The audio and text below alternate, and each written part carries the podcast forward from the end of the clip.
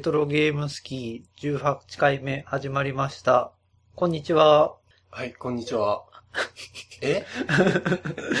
オープニング、はい。ちょっと違うくね？あーちょっと今日は気楽めで、あ、なるほど。ちょっと手抜いて、フランクに。はい。わかりました。はい。はい。あのーこの2週間の間、はいはい。私、いろいろなことがありまして、はいまあ指示なんですけど、はい。ちょっとこの放送に載せれるような話じゃないんですけど、はいあの、いろいろありまして。あの、何もネタがないんで、今週は、うんジジさんにお任せということで。オープニングで話す話じゃないんですよね。はい。ま あ今週は、うん。まあまあ、あの、いろいろ私ありましたので、じゃあ、ちょっと、よろしくお願いします、今週は。はい、わかりました。はい。あ、でまず僕、まあ、ないとは言ってもちょっと言わないといけないことがあって、はい。先週話した、先週話した電脳学園4うん。が、エッグで売られてますよっていう情報を、あの、ハクナさんからう、んツイッターで即、あの、連絡受けまして、はいはいはい。あの、ありがたいことで。ありがとうございます。皆さん、あの、エッグで、やりたい方はエッグで、電脳学園4できますんで、あの、購入してみてください。ツイッター見とっても、うん。何人か、あの、面白そうやって言って、感想書い意外とね、て、反応良かったね。だし、でも今でもできるあれはでも、なんていうの、ゲームの設定とかだけしか話してないから、うん。実際やってみたら全然、うん。あの、期待したものとは違うかもしれないけど、はいはい。そこはご了承くださいと。了解しました。はい。で、あの、ジジさんは何か、そうやね、うんあの、前回のオープニングで話した FF13、はい。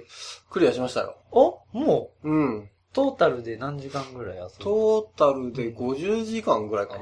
結構あるね、ボリュームやっ結ぱり。構あった。あで、しかも、俺基本的にロールプレイングってあんまり寄り道せんねんね。あー、はいはいはい。あの、とりあえずストーリーうん、追ってくみたいなうんうん感じでうん、最近は、うん。昔は結構寄り道とか多かったけど、最近はもうストーリーを追うっていうプレイスタイルになってきとってんけど、うん。なんと、ラスボスで、これどうしても倒せん。それは、あの、レベルが足りんみたいなこと？まあまあそういうこと。あ,、うん。あ、それね、多いね、あの、ファイナルファンタジー系のラスボスって。そうなんけ？うん。もうね、手を変え品を変え、いろいろやってみてんけど、これはあかん。うん、っていうんでうんそのレベル上げ上げをうんし直さんなくなって、うんそこでテンションだだ下がりやってんけど、うんまあここまで来て諦めるっていうのも嫌やから、そこでやっぱ頑張れるんやね。僕はもうそこで、あー、なんていうの嫌になる系の人間やね。あ、でも、うん。本当にうんテンション下がった。うんなんだこれ？っつって、うんうんうんうん僕、それ、ファイナルファンタジー8はそれ、そのパターンで、うん。最後、いや、あ、もういいや、みたいになったけどね。まあ戻って、うんうん戻ったんや。戻って、レベル上げし直したよ。うん、うんうんうん。あー、それきついなやりたかったけど、やり、やりたくなくなった、今。その話聞いて。あのね、うんで、これ結構、うん F13 気に入っとったのって、うんうんその、ストーリーがポンポンポンポンテンポよく、テンポがいい。うん、テンポよく進うんんでっとったよね。うんこの前聞いた話やと、そんなレベル上げせしなきゃいけないような状態に、状態があんまりないって言ってたわよね。そこまでは全くなかっでもラララスボスまでいきた。なりラスボ。スまで。え えー、ちょっと、ちょっとゲームバランスちょっとおかしいってことや、それは。じゃあ。まあ、俺のやり方がちょっと悪かったんかもしれんけうんど、うんうんまあ、あの、すごいテンポよくシナリオ進んでって、はい。アドベンチャーゲームみたいやって話しとったからねうんうん。相当最後の最後で評価落ちたね。そこまではもう、お最近のね、FF、こんなんなんや。でも確かに結構面白いなつってエイトも、エイトも、序盤はね、ポンポン話進んで面白かったんでね、うん。テンポの良さを最後まで持っていけんっていうのがやっぱりなんかそういう、ううまくないなとは思うけどね、作りとして。な、あれ、意外ともうシナリオを重視するゲームって、うんラスボスを別に強くする必要ってあんまりないと思うんやけどね。うんうんそれをやっぱりラスボスやから強くしなきゃいけないみたいな作りに、うん。今更なんでするんやろうっていうのはちょっと思うね。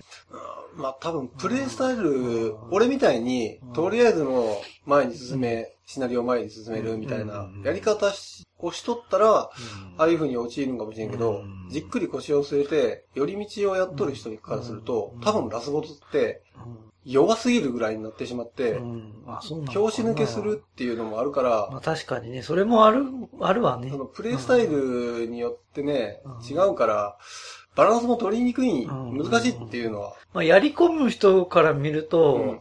でもまあやり込む人は結局は強くしすぎて、うん。ゲームバランスあんまり関係なくなるんやけどね。あまあ、やり込む要素はすごいああってう、ん。寄り道しようと思えばいくらでも寄り道できるんやね。うん。だから、まあ、まあでも、うん。クリアできたし、あ、じゃあうん、いきなりオープニングであれなんですけど、うん、ジジさんのうん、FF13 のうん。ゲーム番付は、おそらく来期はう、ん。関脇になるであろううん、小結。び。ほう、じゃあよくわからんけど、まあ、次が、次がある、あればもうちょっと言っとるやろうけど、そうやね。そこまではちょっとまだ言ってないと。さ最悪に入る。でも三役には入ると。入る、そうそう。ある程度は、面白い、評うん。面白さは確実にある。実力は確実にあると。前半は面白かったし、はいあのー、前回の放送でうん、ジジさんの、あなたのうん。気になるゲームやりますってやったけうんど、うん。今の状況としてはどんな感じなん？あ、タイムコマンドをね。タイムコマンドは、うんえっ、と、あれも章立てみたいな感じで、うんうんアクト1、アクト2みたいな感じで、うんいろんな時代を巡ってって、うん多分、最初は原始時代で、うん次、えっ、と、ローマ、ローマなんかな？うん。うん。ローマ時代で、でどんどんどんどんあの未来はい。に進んでいくような話ねんけど、私は今、2章、2章。ローマ時代。2面ってこと？えっ、とね、い原始時代っていうのが、んんえっ、と、1の1、1の2あ、そうなんや。みたいな感じで、うん。いろいろ何面かに分かれてそうそうそう。て、あ、2章まで来たんや。2のあ2ぐらいまで来とるかな。でもまあ、まだまだ先は長そうな感じだよね。そうね、全体で何アクトあるのかわからんねんけど、ただ、とんでもなく難しい。うん、難しいんうや。ん。わかりました。まあ、この話はまあ、終わってからまた詳しくやね。昔の本当に、うんあの、古き良き時代の 洋芸のバランスなんでこ、れは、まあ、かなり手こずりそうなうん雰囲気や、今のところは。ちょっとコツ掴んできて、だ時期性なんでう、んワンナップアイテムがうん超重要アイテムねんけど、スーパーマリオみたいなもんや、そこは。うん。それがうんね、結構いやらしい隠し方がしてあって、はい。それ、それ前提のバランスみたいなうん、それを取ること前提のバランスみたいになっとって、その探すのが相当難しいはい。かな。ただ、あの、悪いゲームじゃないな。うんうんあの、俺が好きな、うんあの、死んで覚える系の、何度も何度も繰り返しうんうん、やって少しずつ進めるっていう感じの、じわじわっと進んでいくような感じのゲームなんで、はいちょっと、あの、他のゲームもいろいろあるんで、合間合間にタイムコマンドやはいやって、これ必ずクリアする。はい。いや、わかりました。必ずクリアしますんで。まあ、まあ、お結果は、こうご期待あれってことやね。そうやね。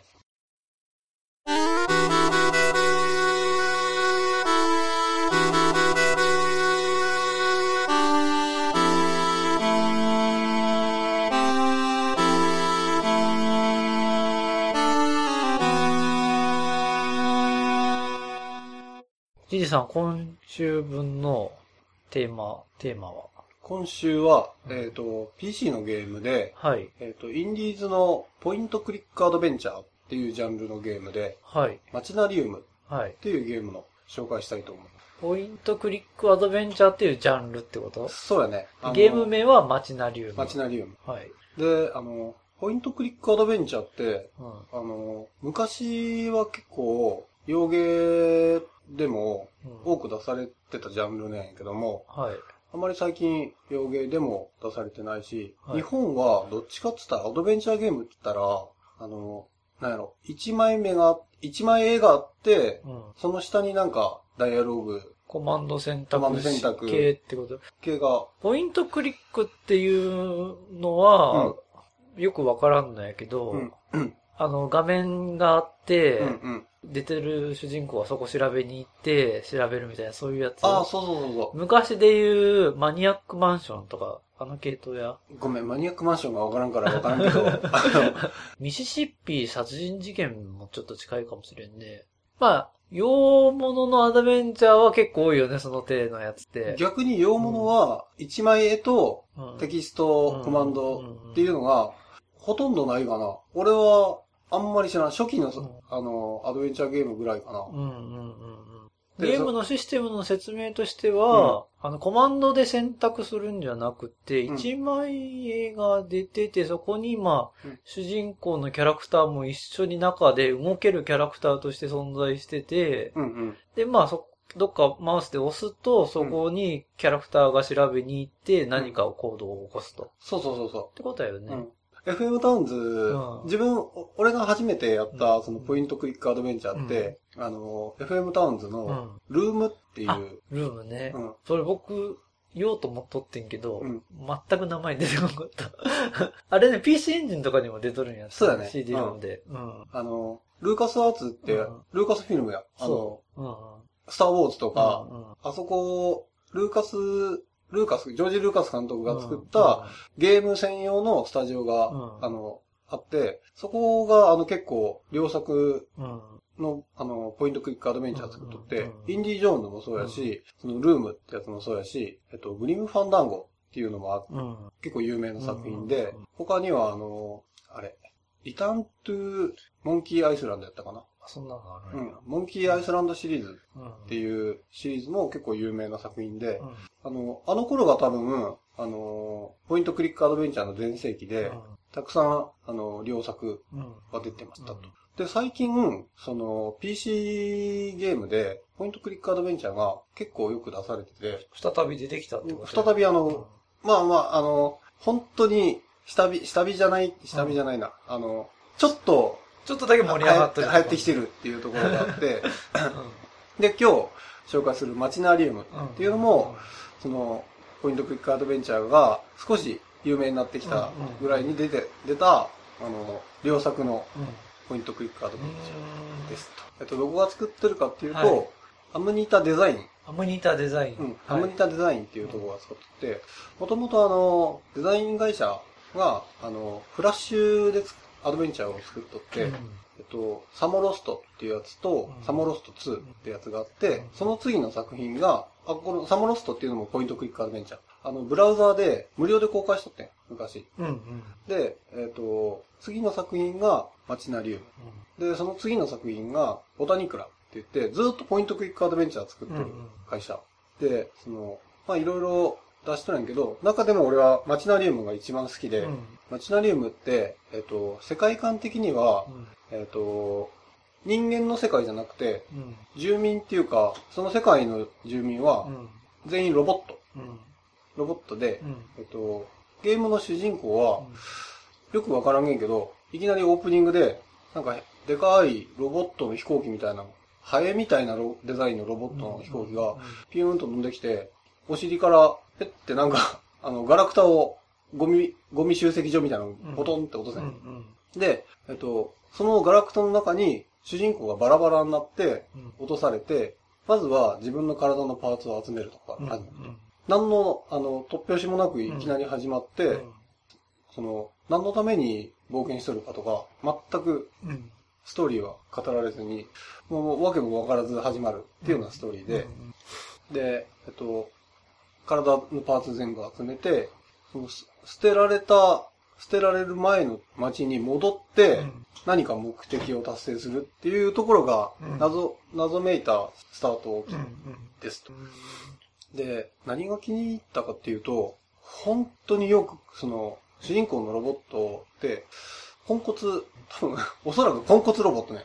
あの、特に攻撃力が強いとか、防御に優れてるとか、何の取り柄もなくて、全く何の取り柄もないポンコツロボットが、その、何かの目的に思って、街に戻っ、捨てられた、捨てられる前の街に戻って、物事を起こすんやけど、その、何の取り柄もなくて、弱々しいロボットを操作して、たどたどしい、すんごいたどさ、たどし、たどしい動きとか、アニメーションとかで、めちゃめちゃかわ、見とったら可愛いんやんね、やっぱうん。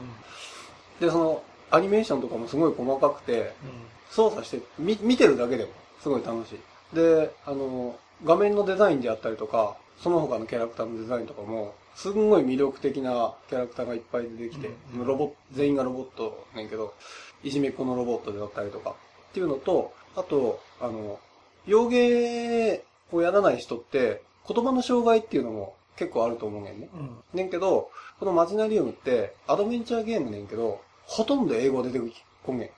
だからどうやってストーリー語るかっていうと、あの、主人公であったりとか、他のキャラクターの頭の上に吹き出しみたいなのが出てきて、その吹き出しで字が出てくるわけじゃなくて、アニメーションみたいなのをして、情景を語ってくる。私でアニメーションする。そうあの、キャラクターの動きとは違うんや。また違う、あの、吹き出しがはどうなる、中は全く違う映像が出るってこと？吹き出しの中に。えっとね、ちょっとコミカルな感じの、うんあの、落書き調のキャラクターみたいな、あの、ロボットの心情とかを表すときに、うんうん言葉で語るんじゃなくて、吹き出しがポッと出てきて、心情を吹き出しで、うんなあ吹き出しの中に絵で出てくるってことそうそう。で、喋る言葉が、英語でもないし、日本語でもないし、もちろん。なんかちょっと変わった、その世界の言葉みたいな。言葉はもう全くわからん。何喋ってるか。ただその吹き出しで、こういう感情ですよ、みたいなのだったりとか、あの、昔、いじめ、こう、こいつにいじめられたっていうのが、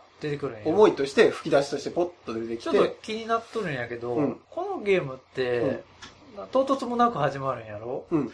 ゲームの目的っていうのは、うん。何にもよくわからない状態で始まるってこと？そうそうポコンってそこになんか捨てられたのから。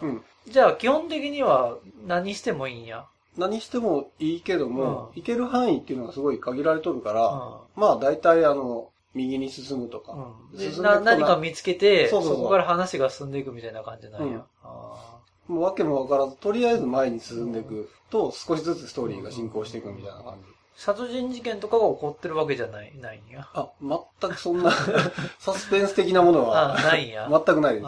本当に、じゃあさっき言ってたん自分のまあ街に戻るみたいな話が出てくるってことや、そうそうの中から。で、あの、ん俺このゲームの目的が分かったのが、うん本当に最後の最後。最後の最後？最後の、あ、このポンコツロボットは、なんであの、こんなに頑張ってうんうん前に進んどったかって言ったら、うんうんそういうことやったんや。っていうのがうん。わかるんや。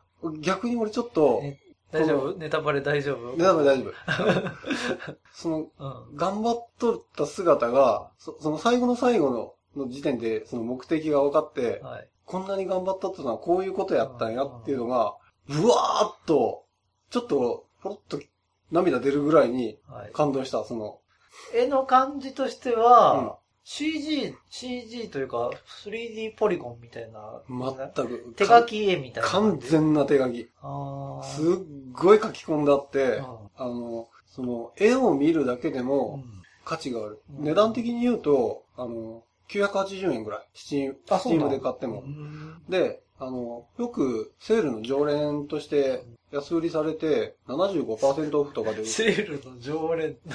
あんまいい言葉じゃないね。あ、まあ、あの、もうだだいぶ前のゲームだからね、うん。2009年ぐらいのゲームで、もうで十分、どう話としてはうん、ちょっと心温まるような話ってことや。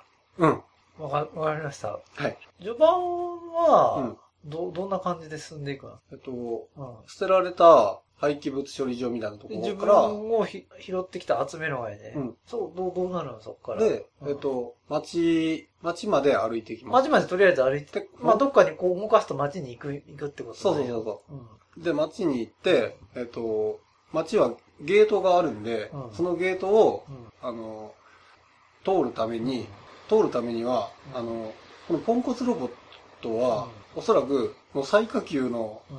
階層の人、ロボットや。ドラえもんみたいな感じは。ドラえもんが最下級かどうかは知らんけど、最下層の、はい。あの、ロボットで、はい。ちょっとやそっとじゃもう、一回出た、うん出されたロボットは中に入ることができて、結構厳重に、あそ、の、そこをこう、どうやって入るかを考えんといかんのや。そうそう。で、その前に、はいその門にたどり着く前に、うんあの、すごい見た目偉そうな、うんあの、警官みたいなロボットが、はい。門をくぐるようなうんデモが流れるゲーム。で、その警官のロボットは、うん頭に、あの、コーン状の警棒みたいなのがつけとって、うんその上にあの、パトランプみたいな、うん。ランプみたいなのがついとって、それが、あの、それだ、その姿だと警官っていうようなうん。認識されて、門番、門番が通してくれると。うん。で、えっ、と、マチナリウムの主人公はどうするかっていうと、この主人公はあの、近くにコーンがあって、うんうんそのコーンを、まずい、その警官と、警官の帽子と一緒にな、色に染める。はい。あの、青色うん。の警棒ねんけど、うんそのコーンうを青色に染めて、うん次電球やね、パトランプみたいな電球をどうするかっていうと、近くにあの、街灯か。街灯みたいなところに似たような、あの、ランプが、ランプというか、電球があるんで、それを取って、その警棒にポコッとはめて、あ、コー。ン、色染めしたコーンにポコッとはめて、、自分が被って、で、体の大きさがちょっと違うんで、この、ま主人公の特色として、体を伸ばしたり、縮めたりできる。あ、できるんや。うん。それで、あ、大き大きさ同じ体を伸ばして、同じぐらいのうん。大きさにして、自分も警官ですよ、みたいな感じでうん、警、あの、警備の人を、だま、プ騙すと。ーって言ってよ読んで、騙して、うんいけるんや、それで。うん。ばバレそうやけどね。まあ、そんな、あの、全体的に見てうも、ん。あんまり頭の良い感じの、知能が発達したロボットではなくて、ちょっとあの、とぼけた感じのロボットがいっぱい出てくるような世界観で、そういうあの、ちょっとした変身でも、まあ、わまあバレずに、ポイント、そのポイントクリックアドベンチャーのゲームの楽しみ方としては、うん、まあ、その止まった絵の中からいろんなものを発見していくことと、うん。やっぱそこを押して、押した時にどんな反応があるかを楽しむ、見た目を楽しむとか、やっぱそこら辺なんかな。あ、まさにその通り。うん。あの、キャラクターのアニメーションであったりとか、そのアイテムの組み合わせであったりとか、うんその背景のうんうん。美しさであったりとかうん、そういうところがゲームの楽しむとこかな。まあ、片手間に軽い気持ちでやるには、うんう。こうんいいぞ、みたいな感じや。寝る前にちょっとやってうん、まあほっこりしてうん、あ、可愛いなってうんわかりました。やるようなゲームはいです。。じゃあ、えっ、と、今日2回目になりますけど、はい。ジジさんの、はい。えっ、と、何でしたっけこのゲーム？マチナリウム。マチナリウム。ジジさんの、このマチナリウムのゲーム番付は、はい。えー、小結び。小結び。はい。あまあでもそんな、それぐらいの、まあまあなポジションや、じゃあ。あの、軽くやるには、小粒やけども、ちゃんとパンチの効いうんた。うんうん十分うん。満足できる。満足できるあ、ありがとうございました。ありがとうございます。今週分のフリートークのコーナー。はい。あの、ちょっと今、今考えてたんですけど、まあ、移植の多いゲームについてちょっと。喋ろうかな、うんということなんですけど、あの、とりあえず、まあ、まあ、僕が知ってる限りで、うん。一番移植多いだろうなっていうのは、はいはい。イース3。それワン、ツーじゃなくて、スリーなんや。3。うん。イース1とか2って、うんスーパーファミコンとかメガドライブには出てないし、うん。ファミコンやろうん。マーク3やろうん ?PC エンジンか。うん。で、あと、まあ、各種 PC に出とったよね。各種 PC、うんまあ、デゾ、移植されとったと。うん8898。ロッパああ、電波新聞社あはの、あれは移植って言うんか微妙ー。なところやリメイクかな アレンジしすぎて、みんなが拒絶したっていう。6万8000とうん、タウンズない。FM、FM777、うん X1 ぐらいか。で、ロッパは、うん。あの、正式には移植されてないけど、うん実は移植されとって、ユーザーがね。うん。俺はそれをやっあ、やったんや。た。他に多い移植といえば、まあ、定番で言ううと、ん。テトリス、テトリス、ぷよぷよ、ぷよぷよ。あとは倉庫版。そう、倉庫版を、倉庫版はでも結構出とるよね。出とるファミコンもディスクで出とるし、うん。ゲームボーイ出とるやろ、うん。あと電子手帳とかも。意外と倉庫版面白いんやってうん、ね。面白い面白い。地味にやると結構面白いんやってね。なんていうん、ゴテゴテしてなくってやりやすいんやよね。うん。ファイナルファンタジーうもん。微妙に移植されとるよね。ファミコン、まあファミコンで出とって、うん。あの当時は MSX2 に移植されとるね、ファイナルファンタジー。マイクロキャビンが移植してます。途中からでもなんか、その、Xbox 独占とか、うん。プレステ独占みたいな感じ。最初は任天堂がほぼ独占で、次にプレステ独占みたいなうん。う感じで。んうんわわざとうん。出さんようにして、他のハードで。その、ハードの付加価値として、うんうんそうだね。あの、FF が出ます。っうん。ていうのを売りにしとる部分がま強くなってる。あ、例えば、ファイナルファンタジー4とか、うん。4、5、6あたりって、うん。P、まあちょっと、その演出的にうん移植できん、他のハードに移植できんっていうのも、まああるにはあるんやけど、うんあの当時 PC エンジンとか、うんメガドラでうん。発売しとってもよかったんやよね。まああえて発売する必要もなかったんやけど、スーパーファミコンが一番売れとるってとこうん。ろで。うん。でもまあ移植しとってもよかったんやけどね。もうああえてする必要う、ないって儲けところがは出たやろうけども、そこよりも次の、次の方。次の方になったんやろね、多う分。ん移植でそこ、リソース割くよりも、次の。そこら辺ってなんかやっぱ任天堂となんか取り決めとかあったのかな？どうやろう。今みたいにほら、あの、独占契約みたいな、オープンに、うん。あの、発表する場もなかったうし、んあの、わからんけど、あったと思うよ、であっも。たんかなあんだけの人気シリーズがうん、任天堂だけでしか、任天堂のスーファミだけしかうん出てないっていうのって、そうよね。何らかのね、契約がまあでもやったんろうねあるんやろうな、例えば、あのー新女神転生ってアトラスから。撮ったけど、あれってうん PC エンジンにもメガドライブにもうん出とるんや。ほんほん。うん。だからそれを考えると、うんやっぱなんか契約あったんやろうなとは思う。だって別に、うん。あれやがいね、スクエアが移植せしなくてもうん。いいわけやがいね。まあ、よ移植させてって言って、うんどっか他のメーカーが。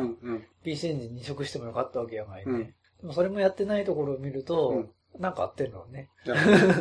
うん。ずるいぞ、任天堂って感じだけど。あ、それ言ったら次、ずるいとプレステーションになってしまうから。まあ、総じて移植されるゲームって名作やよ名ね。作やね。うん、あ当たり前やけどね。うん名作やからこそ移植されるんやけど。うん。あれは？あの、移植、出来のいい移植と出来の悪い移植ってあるない？あるね。あ、それはスペースハリアーのことですか？えいそスペースハリアーピンで言ったつもりはないけど、な、何か面白い話。セガうんのアーケードの移植ゲーっていうのは、あの、本当に技術力問わ問われる移植多いね。あの、お例えば、ーうん。あのーまあ、スペースハリアーっていうのはあまりにもうんハードの性能が違いすぎるんで、うん。まあ、しょうがないかっていうところで落ち着くんやけど、うん。うん。まあ、その中でも、うんスペハリはまあ、あの当時としてはやっぱり一番のベストは6万8000番やろうとは思うんやけど、まあファミコン版はもうほんとひどかったし、うん。うん。まあでもファミコンのハードの性能から言えば、うん。まあこんなもんかうんうんって話もあるんやけど、うん。まあそこら辺ちょっと置いといて、うんファンタジーゾーン、ファンタジーゾーン、は、あの、マーク3、うん。本家のマーク3よりも、うん。ファミコン版の方が移植のレベルが高かったっていう、あ、はいはいはい。三電子。うん。あの一機作った三電子が、うん。ここまでできるかっていう、う。初期のファミコン初期の、あの、いわゆる面白くないゲームをいろいろ出してた、はい。あの、それ大丈夫？大丈夫大丈夫。一機は大丈夫。大丈夫。うん。あの、一機、うん。スーパーアラビアン、うん。あたりの非常に微妙なゲームたちを発売した三電子が、うん。ファンタジーゾーンの発売した時に、うん。あのーハードの性能が上な、うん。マーク3よりうも、ん。レベルの高い移植を行ってて、うん。みんな、がっかり、マーク3のユーザーは、うんみんながっかりしたっていう。おー。うんちょっと出来がいいっていうのは、どの部分が？移動放題、移動要塞かな、うんうん。まあ、それを全部、その要塞みたいなのを全部倒すと、うん。ボスが現れて倒してうん。クリアするけど、うんその要塞がアーケードってうん。上下にふわふわふわふわししてるんです。うん。でマーク3版は、うん。なんか固定になってしまってふわふわがなくなったんや。はいはいはファミコン版はうん、ふわふわさせてん、それを。い。へー。このふわだふわが 逆に。マーク3がうん。まあ、頑張らんくてふわふわさせんかったから、うんまあ、ファミコン版が異様異常にうん。注、その、ふわふわさせたから注目されたっていうのもあるんやけど。うん。まあ、おデカキャラやから、うん。まあ、ハードの性能がそんな良くないうん。ファミコンやと、うん。まあ、その、キャラクターも、敵キャラも結構動いとるから、うん。うん。まあ、頑張ったんやなっていうのはあるんやけど、あ、俺移植って言えば、うんストリートファイター2。うん。あれ、あの移植は、すんげえ羨ましかった。どういう意味？あの、当時ほら、ストリートファイターをしようとしたら、うんうんゲーセンでうん。100円出さんとできんかったのに。はい。それがご家庭でうん。できるって言ってうん移植されたのにね。うんそれも、相当出来を、細かいとこはわからんげんよ。うんわからんげんけど、出来が良くてまあ、よかったね。友達ん家でやった時に、うんあ、ストリートファイターや。まあ、ほぼ、動き的には一緒やね。うんうん。あの移植はうん、すごい羨ましかった移植。自分す、俺スーファミ持ってなかったし、友達ん家で対戦とかしたけど、これを自分の家でやりたい っうんて思った。それもね、うん。スーパーファミコンってそんなに高くないハードでね、あんだけ大きいキャラクターをぐりぐり動かせ、あれも、なんていうの、キャラクターとかは、うん。アーケードに比べると一回り小さくななっとるし、うんうん。ちょっと見た目はあんまり良くないんやけどね。あ、そう、そう？そうね。う。うーん。あれは、まあ、どうなんかな？容量、容量的な問題でう、ん。わざと一回り小さくしとるんやろうけど、うん。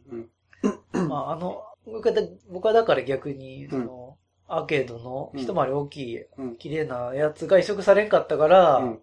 あれを見、なんか見て、あの、綺麗なあれを見たかったから、ちょっと残念やってんけど、おー。うんまあ、その、対戦格闘ゲームとしては、うんその遊び心地はうん全く同じやから、うん。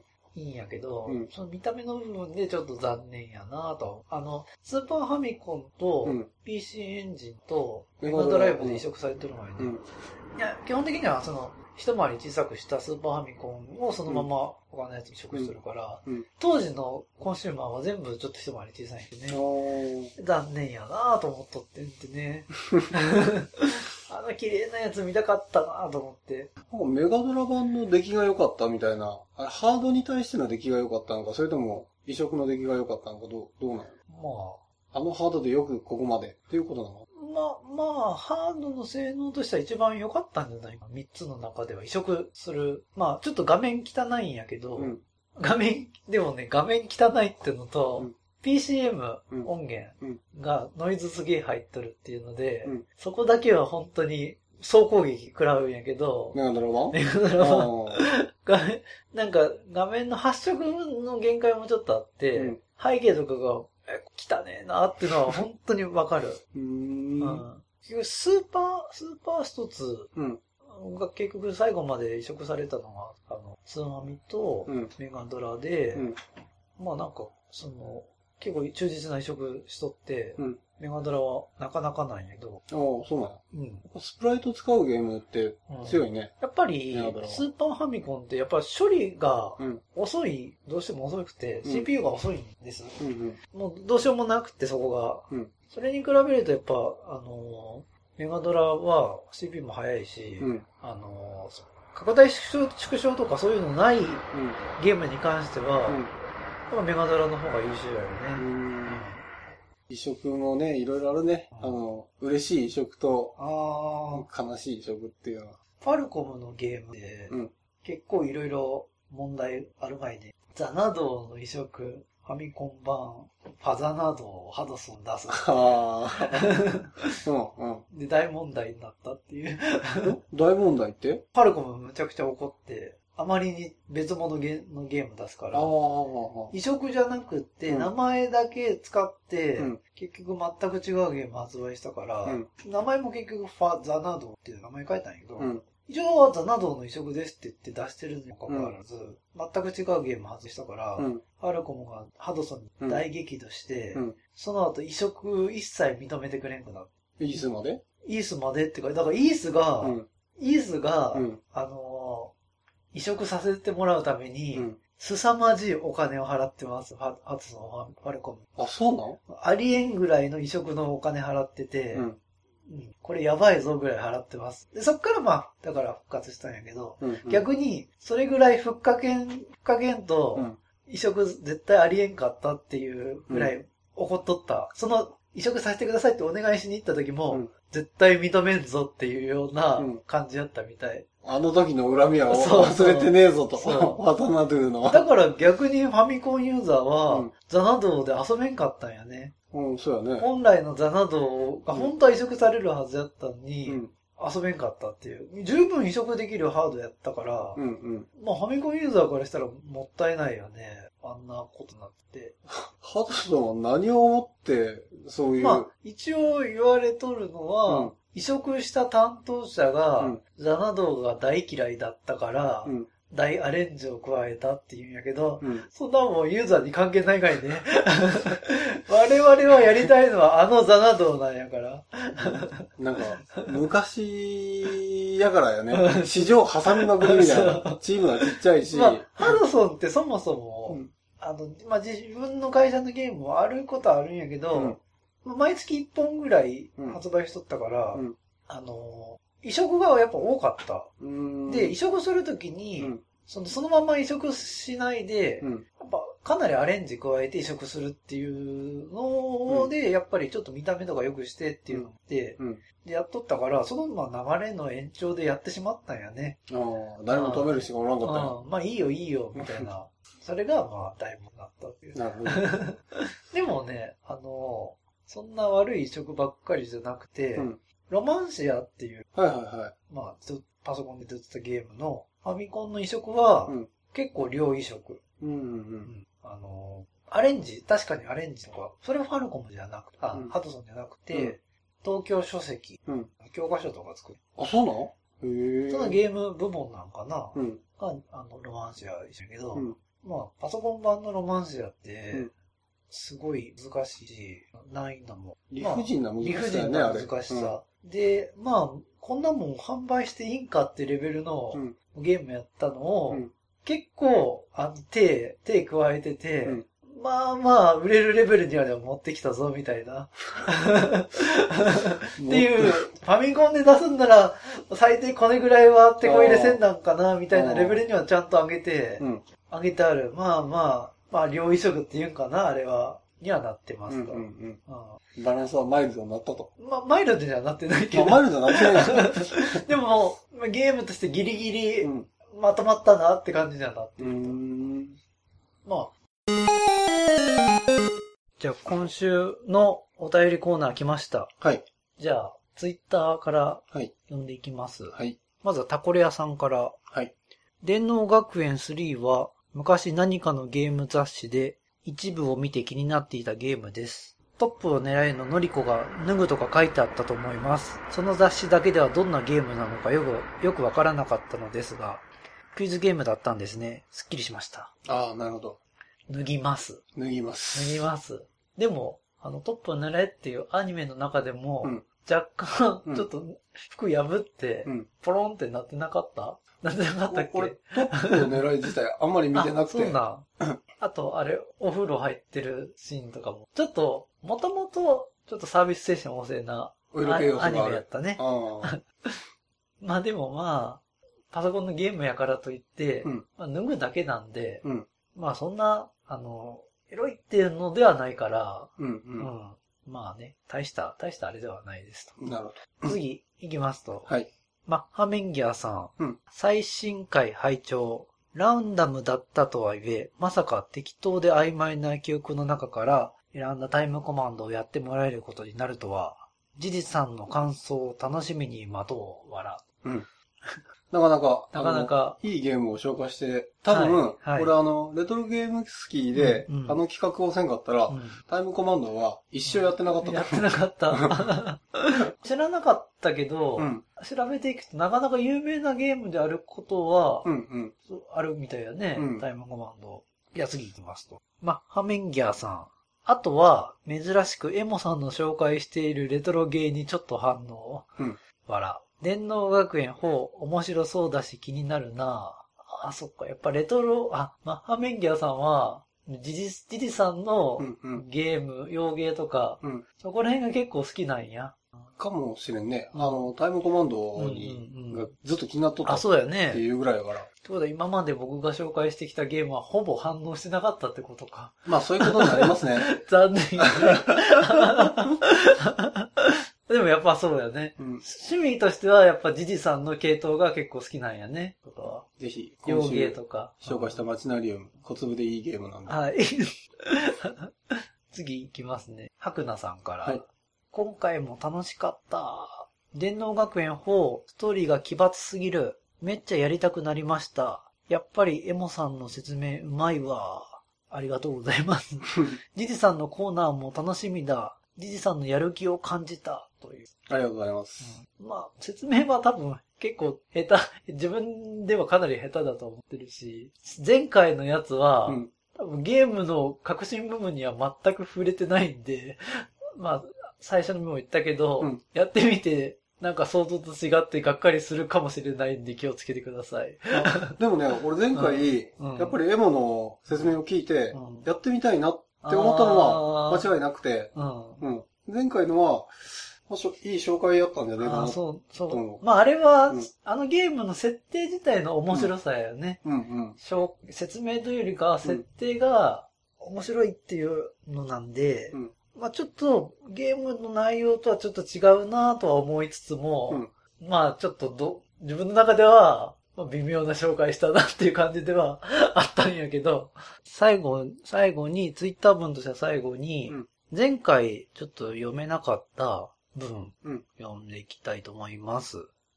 えっと、豆さんから、あの、豆さんからうん、愛さんにはい感謝のツイート。拝聴しました。ありがとうございます。味のれんの話とか頑張れ好きとしては、聞いているだけで脳内麻薬がダバダバ、ダバダバ出る感じがします。ありがとうございます。頑張れみたいな AI で勝手に動く仲間がいるゲーム、新作で出ないですかね？ああ、確かに。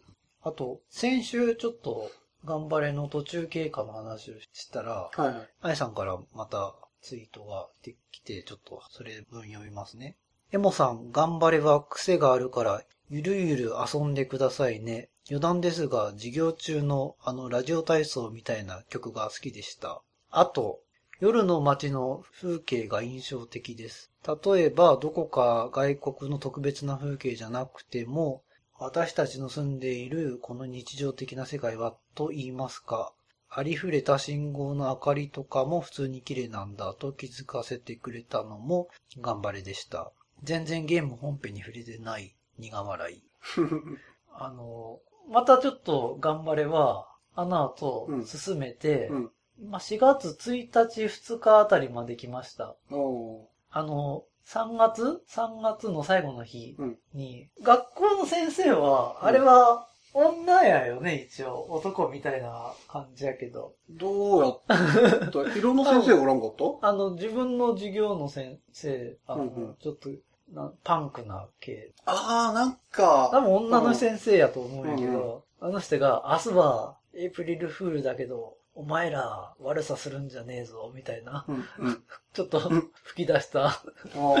そういうなんか、小ネタもいろいろあって、うん、うん。でね、先週ほら、あの、な、なかなか他の友達と仲良くなれない人間関係に、うんあの、悩みを抱えてますと。うん。そしたらね、加藤まつりさんっうんてキャラいるんですけど、うんあの、結構な仲良くなりました。あれ？それってあの、うんチラ見、チラチラ見とって、チラチラ見とる。実際喋りに行くと、好感度が下がる、うんみたいな。うん、そう。で、ジジさんとちょっとほら、教えてもらって、うんなんかそれ人それ、人それぞれやとかっていうのを聞いて、うんちょっと、どうや、パラメータいいあたりをちょっとメモして、うんそれを繰り返しやるようにしたら、うんぐーんって好感度上がっていって、はいはい。ちょっと、加藤まつりさんとうんいい仲になって、はいはい。なんか二人っきりの時は、うんエッチな雰囲気みたいなのになってしまうぐらい仲良くなってしまいました。ちょっと学園生活が楽しくなってきました。あ、そう。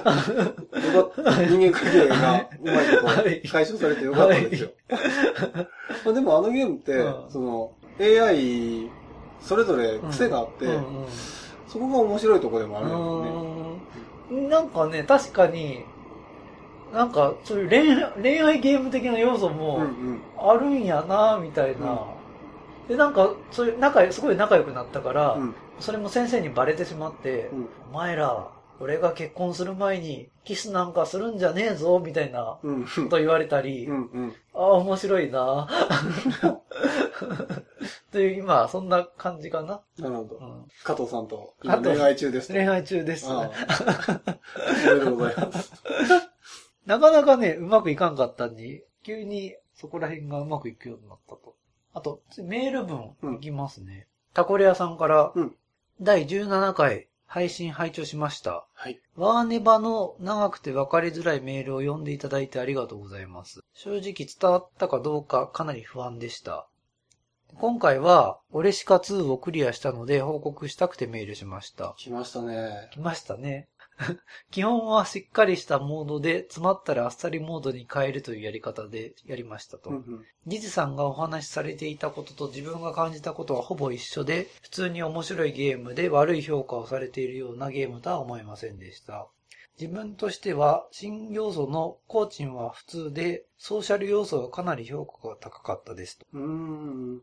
自分ではできないことを先に進んでいるプレイヤーから借りるという部分はうん、個人的にとても良かったです。自分がこれをやった感想もジジさんと同じで、大関は十分あるけど横綱級の一作目を超えたかと言われるとそこまではないなと思いましたと。ただ攻略に1ヶ月以上かかったのですが、道中だれることもなく、オレシカはやっぱり面白いゲームだなと思いました。うんうん。レビューをしていただかなかったら、やることはなかったので本当にありがとうございます。と。あとあの、ゲーム。はい。ジジさんのゲームのうん感想も、あの、覇邪の封印プレイ済みだったんですね。はい。実は EGG にあるのは気づいていましたと。しかし、某サイトでマップとフィギュアを使ってマッピングしながらやらないと難しいと見たので、うんそれを手に入れるにはファミコン版をやるのが現実的かなと思い、うんうん。さらにパスワード方式だということを知って断念しましたと。うんもしマップとフィギュアがなくても攻略できるようなら EGG でやってみたいと思います。はい。そしてデッドライジング3もゲーム PC 購入して購入を検討しているので自分で買ってやろうと思います。プレイを検討していただいてありがとうございました。実はね、うん、今、あの、スチームでハロウィンセールはいって。いうのが来てて、うんうんその、ゾンビ系のものだったり、怖い系のゲームがうん安くなってうて、んデッドライジング3、うんアポカリプスエディションみたいなやつがうん安売りしてるんですよ。はい。で、ちょっとカートに入れようかなってうん何度かボタン押しそうになったんやけども、うんうんうんタイムコマンドがあるからって、ちょっと我慢したあけど、デッドライジングね、情報を調べていくあ、と、うん。結構面白そあ、そうなんや。う。うん。これ、は、あの、あなたのゲームする、あやらせていただきます企画の外でうん。買う可能性大になってきたね。あ、そうな、うんちょっと欲しい。かなり欲しい。かなり欲しい。まあじゃあ、そのうちうん。買うかもしれない。買ったらこっそり、うんや、やって。何事もなかったかのように、うん自分のコーナーで飾り、飾り出すと、今日のテーマは、つって、デッドライジング3みたいなこと言い出す。言い出すかもしれ言ないい。出したら、うんタコレさん、あ、こいつ、いや、こいつやったなと。やりやがったな、みたいな。そう思ってください。ただね、ちょっと俺、タコレ屋さんとは、うん。もう愛入れない、愛入れられないなって思った。コーチ。もう完全に。ここは、ここで、あの、たもと分かった完全に。ーコーチン、コーチンが普通だなんて。コーチンがでかいのにね。何を言うてるんですか、タコレ屋さん。もう毎回メール、ツイッター、お便りいただいてすごく感謝はしてるんですけどはいも、ここだけは、ここだけは許せんなとあ、許せない。タコレ屋、お前は何言ってそう言いたい。タコレアさん、ジデさんが相当お怒りですよ。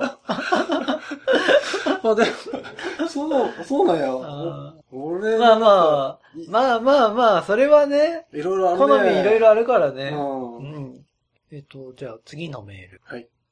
前回、これ初めて送ったポロさんからはまた来ましたんで、えーエモさん、ジジさん、こんばんは。2こんばんは回目のメール失礼いたしますと。第17回拝聴いたしまして、早速ですが先週のジジさんのアナキニゲー、なんか勝手に省略して、アナキニゲーという、あ、これも採用です。採用、アナキニゲーのコーナーにリクエストさせていただきましたが、はい。ヤコウが3をプレイしていただけるということでありがとうございますと、うん感想を楽しみにしておりますと。はい。実は、本放送にて、マッハメンギャーさんからのリク、タイムコマンドのタイトル名が出た瞬間に、うわーここでタイムコマンドが出るとは、こいつにはかなわねえ、てんてんてん。となりまして、正直どうぞどうぞという気持ちになっていたので、結果タイムコマンドが選ばれて、正直全然良かったです。わら。ということで、あ、はいあとね、私も昔プレステ版でタイムコマンドをプレイしまして、そのかなりダメそうだった外見からは想像で、想像もできない、えも言われぬ魅力に満ちた今作を楽しんだ口なので、うんこのメールが届く頃にはジジさんもタイムコマンドをクリアして、その魅力の虜になっていると思いますが、こちらもプレイした感想を楽しみにしております。さて、本編についても少々。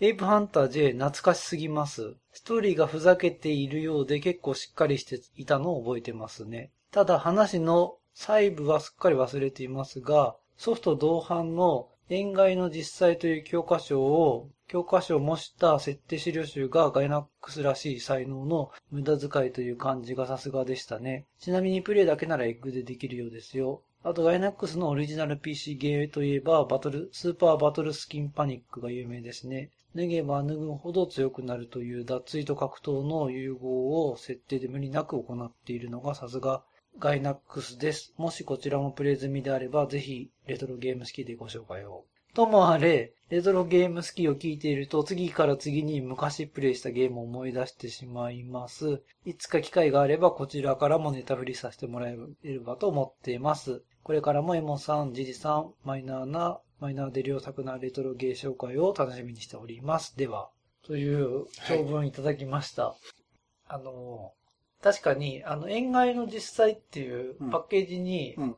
すごい分厚い、うん。あの、冊子というか、がついてくる。うん。うん。そういう、なんかね、それはね、あの、作った、うん作った本人っていうか、ガイナックスってうん岡田敏夫って人のう、ん。もともと会社で、うん。結構その人も、うん。こんなのつけたんやって結構うん。面白く語ってたりするんで、うん。うん。今はもう、なかなかね、それを手に入れるっていうのはちょっと難しいんやけど、あの、うん GOG とうんか、海外の洋芸を、あレトロゲームを扱ってるところって、マニュアルであったりとか、んその当時ついてた設定資料とか、うんうん PDF 化して、あの、ダウンロードできるようにしてくれとるんやけどうんうん、うんエッグとかってうん、マニュアルとか設定資料って、つけてくれるのかな？どういう扱いなんかね。いや、ついとるやつもついとる。PDF になっとるやつも昔はあったよ。これがでもついてきとるかどうかっていうのは、まあちょっとわからんけどね。ついてきとったらう、ん。ラッキーと。昔のゲームってマニュアルめちゃめちゃ分厚かったもんね。まあ一部のゲームはね。ああ、うんあそう、ソーサリアンとか結構分厚くて。あれでも、魔法とかモンスターとか全部、うんね、設定資料、ファルコムはね、なんかそこら辺にこだわっとったよね。うん。でも他のゲームとか、ペラ紙1枚とかって結もう構あったよ。ザラやったかううんんメーカーによるうんうんうん。って感じかな。お便りありありがとうございます。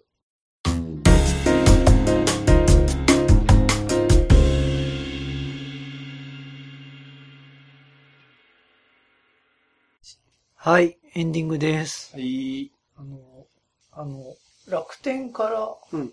電子書籍にうん、コボうん。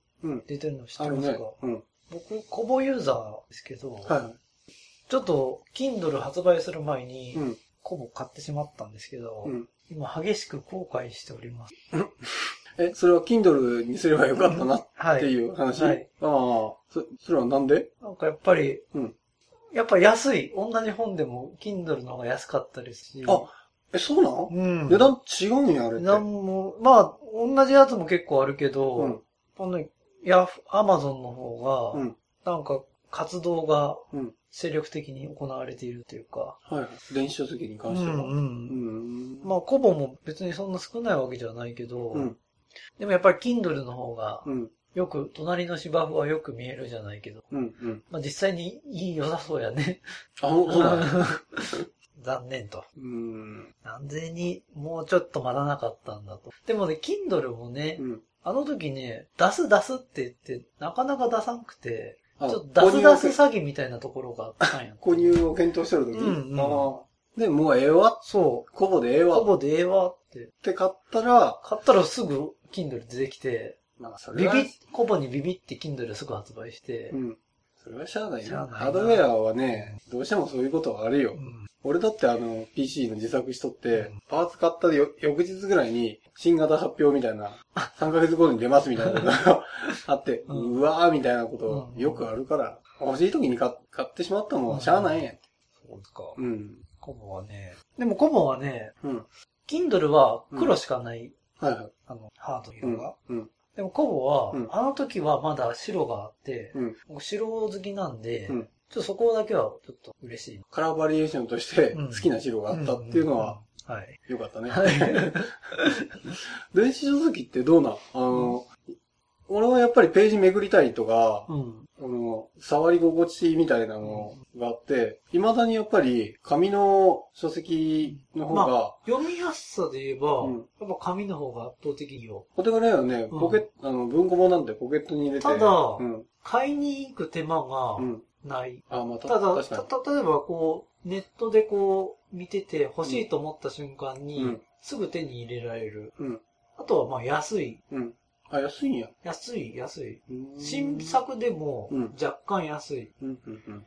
まあでも、中古うのんブックオフとかに行って100円とかっていうのと比べるうんと、高いけどね。そこ、そのレベルになると。やっぱりセールとかってあるの？セールあるある。う。うんん。なんかセールを狙っ狙ってっていうか、うん。セールをみの中から欲しいもの探すとかって買い方だし、ああと場所取らんっていうのはいいかもしれん。それもね、うん。うん。端末一台分にはうんね。あとはなんか、ちょっとエロい、エロいやつとかが、うん。あの、要するにおみお店で。買わなくても買えるとかっていう。ああ、わかるうん。俺ね、あの、10代、10代の頃に、あの、そういう本を買いに行った時に、あの、お店の店員が、ちょっと可愛い女の子やった場合、うん泣く泣く買わずに出てきたっていうのを、何度か。何度か経験したことあるんで、今の人はそういう経験ないってことだよね。今は、Kindle で買えば。Kindle で、特になんかね、うん。女性が、うん。あのー買いやすいみたいよ。女性が買いやすい。うん、そういう。ちょっと、あの、女の人で、うんほら、男同士の、なんか、ちょっと、あボボーイズ、ボーイズラブみたいなやつ BL、BL。うんうん。が、女の人って本当に買いに行く以外ね、やっぱり。そ、そうなのかな？なんか、やっぱちょ、ちょっと堂々と買えるんですよ、お店で。それは男も一緒やろ、そこ。でもまだ男の方が、度胸あるっていうか、そこは。女の人にその度胸が、うん。そこまで座っとるかっていうと、そう、まあ、度胸が座っとるって言い方はおかしいけど、まあだからその電子書籍だとう、ん。非常に買いやすいらしいよ。女の人は特に。なるほどね。で、そこになんか、そこはちょっと需要あるみたい。そういう部分で。まあ今、アマゾンとかで、うんまあ、買えるって言えば買えるんやけど、うん。まあそれよりもさらにちょっと買いやすいと。なるほどうん。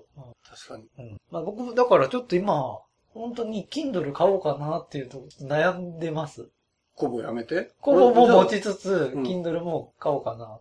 し二つ持つ意味、あ、性能違うんですよね、もう。結構いいやつ出てきとるし、うんうん。だから、もっと細かいやつとかも出てきとるし、うん。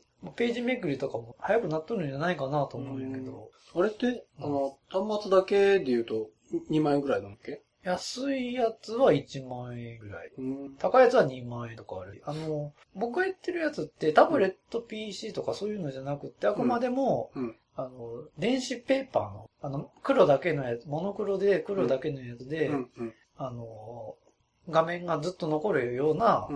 電子書籍の話で、あれあれってカラーって出るのっけ？カラー出るやつは、うんいわゆる電子書籍じゃなくて、うんタブレットっていうものになる。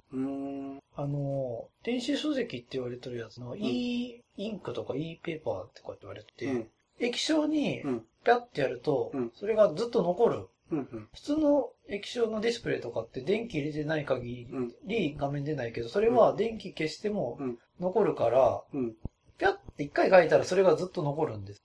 だから電気、電力の消費あんまり考えずにずっと見ることができる。あ、そういう仕組みなんや。ですごい見やすい。あの、後ろから光で照らしてるとかってわけじゃないから、うんうんあくまでも蛍光灯の光の反射で見るみたいな。へえ。まあ、紙にかなり近い、見見た感じは。はいはいはい。あの、ディスプレイとかって結構目痛いがいね、ずっと見とると。うんうんうん。紙は見たくないやろ。うんその紙に結構近い感覚は。だから、うん。あの、読みやすい、読みやすい。うーん。俺なんかあの、画集とかちょっと画集画集はちょっとまだちっちゃいな。うん画集、色でんから、うん色でんから、うん。画集見るにはちょっと不向きだった。画集、でもそこ、画集とかやったらう、ん。紙で買った方がいいと思まあ、確う。かにね。そういうやつはね。でかいもんね。あの、うん。日本の雑誌の印刷技術ってう、ん。凄まじいからうん、やっぱ紙に印刷されたものの美しさっていうのは、ダントツやね、今は。ディスプレイとかよりも紙に印刷されたやつのが一番綺麗。うんうんううんん。なるほど。じゃあやっぱり、俺しばらく電車の時にね。だから小説とか、うんうん。まあ、ギリギリ漫画ぐらいまでかな。うんうん。うん。なるほうんまあだからちょっと、すぐ欲しいものとか、ど。うん。ちょっと買いにくいものはい。には電子書籍最適と。おー私、タイムコマンド、ダンジョンオブエンドレス。はい。で、ウルフォーですよ。はい。ウルフォーも毎日やっておりますよ。はい。時間がないんですって。はい。ウルフをやめるってわけにいかんの？ウルフォーはね、これあの、まあ、大体同じぐらいの実力の人間とやると、やっぱ楽しいんってね。1日10試合とか、まあ1時間程度はい。やる分やって、少しずつ上手くなっていくっていうところがうん、やっぱ楽しい。これはやめれんわ。はい。わかりました。わはい。かりました。じいさんのゲームライフ、わかりました。充 は実い。しております。はい。レトロゲームスキーでは皆さんからのお便りご意見ご感想を募集しています。ツイッターにレトロゲームスキーのアカウントを作成してありますので、そこまでお便りお願いします。メールアドレスも作成してあります。レトロゲームスキーアットマーク Gmail.com スペルは retrogameski.gmail.com です。お相手は、ジジさんとエモさんでした。また次回お会いできる日まで、さよなら。さよなら。